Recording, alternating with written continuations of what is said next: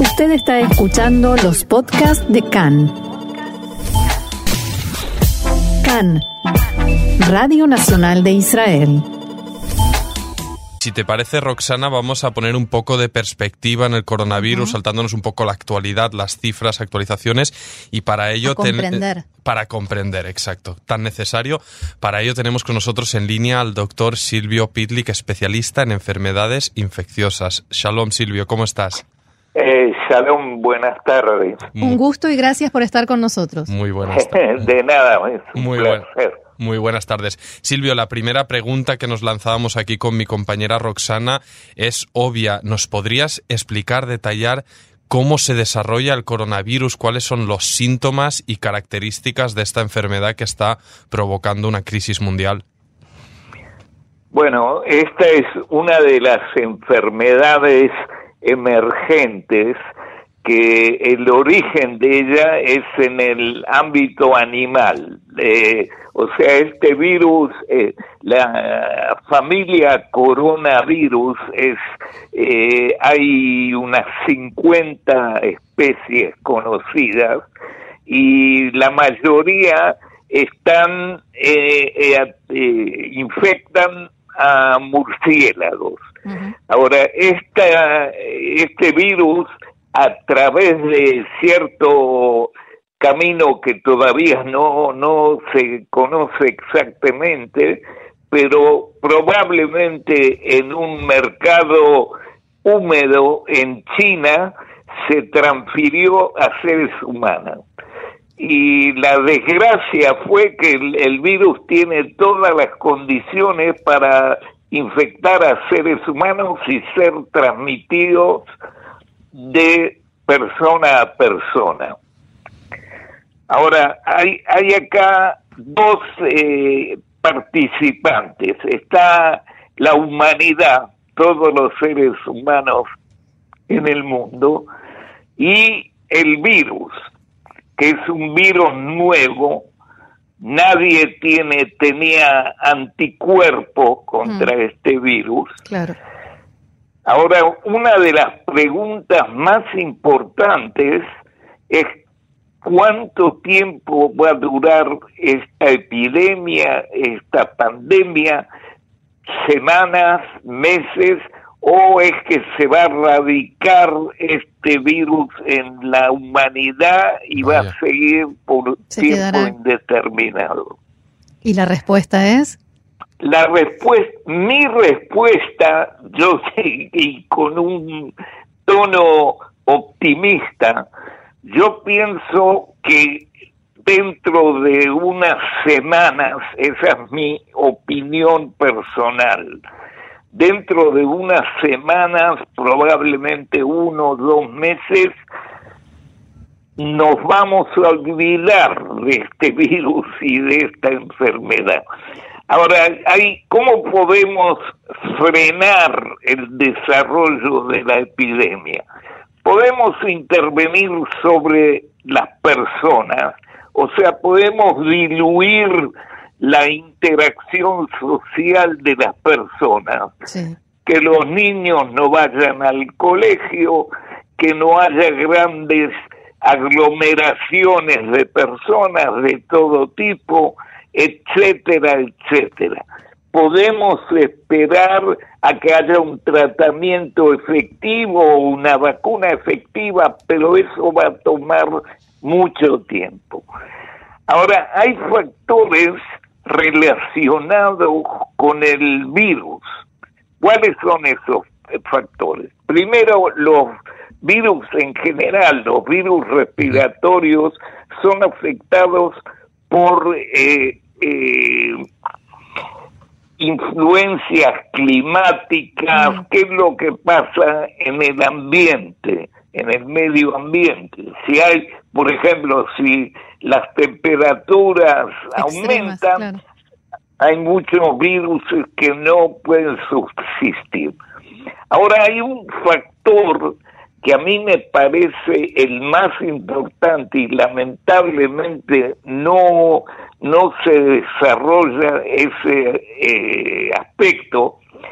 Estos son virus de tipo RNA.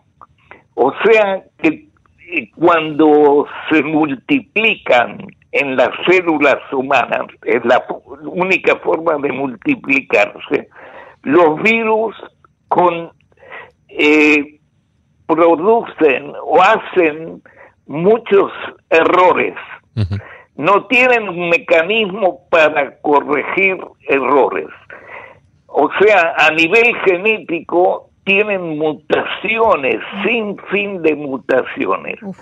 Al haber mutaciones genéticas, las características biológicas del virus se transforman, cambian, incluso la posibilidad de transmisibilidad, etcétera.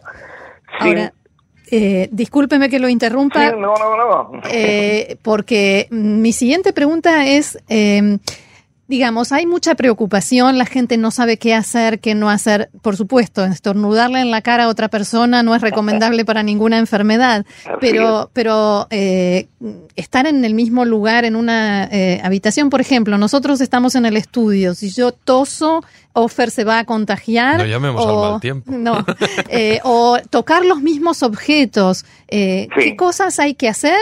¿Qué cosas se pueden hacer y qué cosas de ninguna manera no?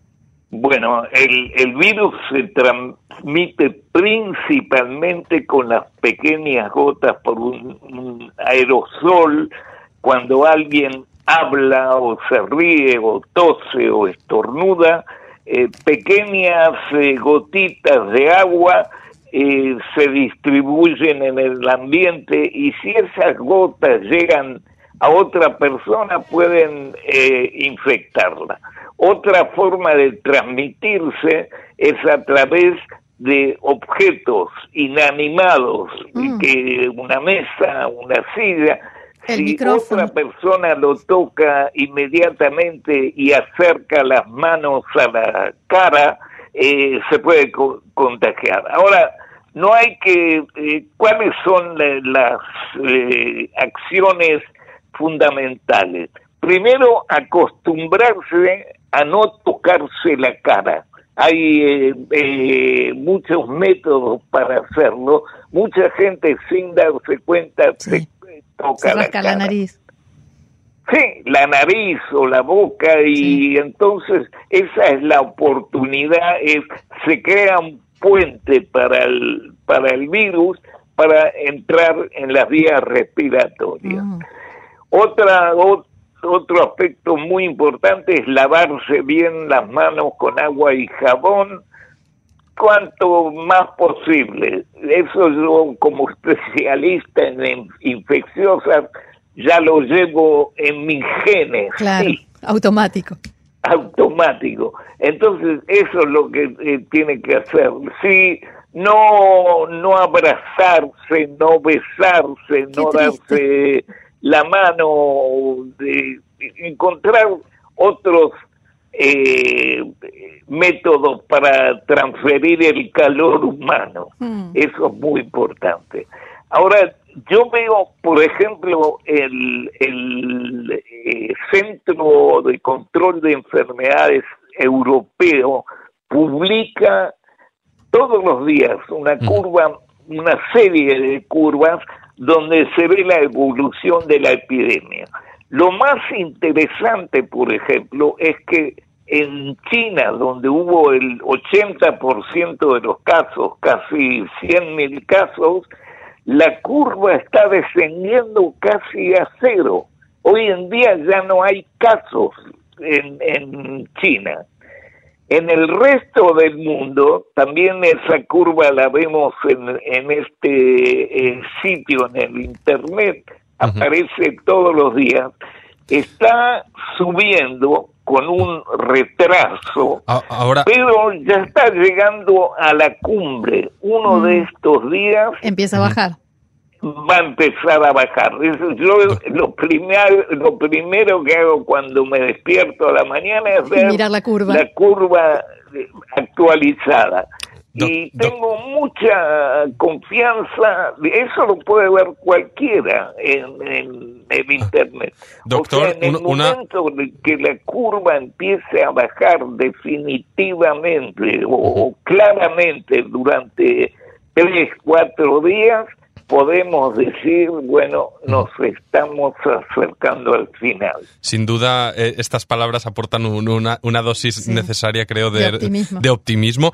Y, un poco para, para complementar eh, la, la, idea que mencionábamos al principio, tal vez es el fenómeno de lo nuevo, porque tenemos aquí datos, un compañero periodista recoge que la tuberculosis solo en 2018 mató a 1,5 millones de personas en todo el mundo. Entonces la pregunta, eh, doctor, es si esta mm, psicosis o crisis a nivel mundial se basa más en el desconocimiento propio de, qué es este virus, porque tenemos otros virus como este que mencioné. Incluso la gripe. O la gripe regular, que mencionamos en un programa aquí al principio del coronavirus, que me dijo un doctor, en Israel han muerto 60 personas por la gripe regular este año y no os habéis enterado. Eh, ¿Crees que el factor del desconocimiento es lo que genera esta, esta hecatombe? Bueno, eh, sin duda estoy de acuerdo con todas las palabras que, has dicho.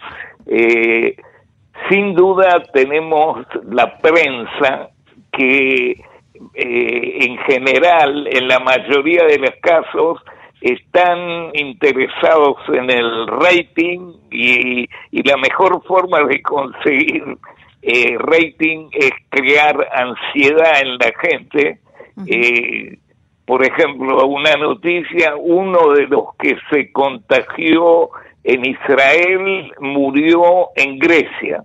Bueno, lo lamento mucho, pero no sé si esa noticia tiene que ser transmitida.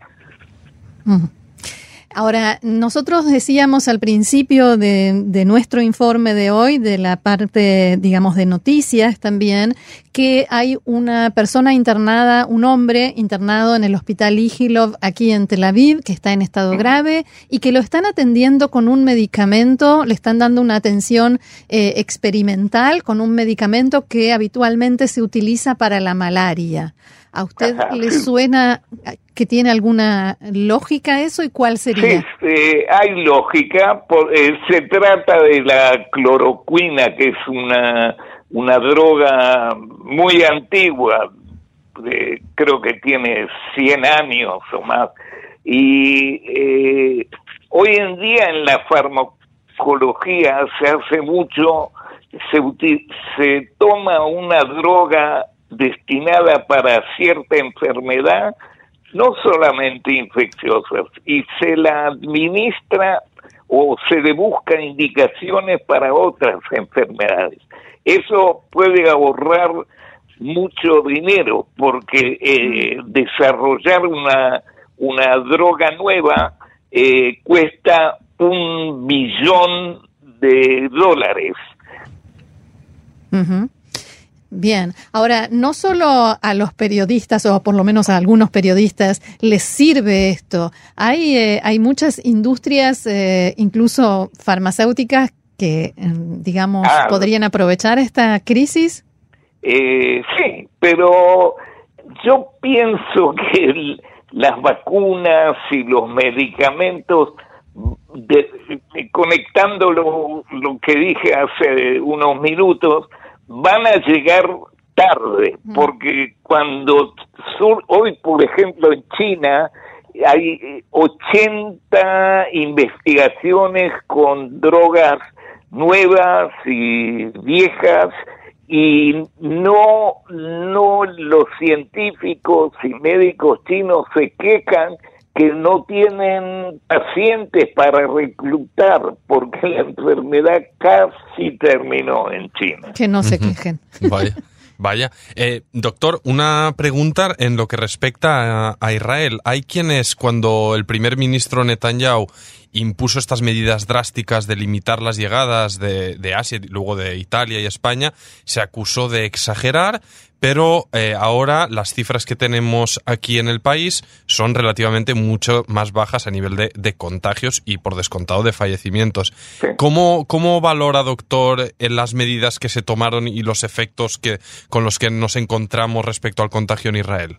Bueno, yo en general respeto las decisiones del gobierno, del Ministerio de Salud, y me parece apropiado porque todo, todo, toda decisión de disminuir la interacción interpersonal puede ayudar a frenar la, epidemia.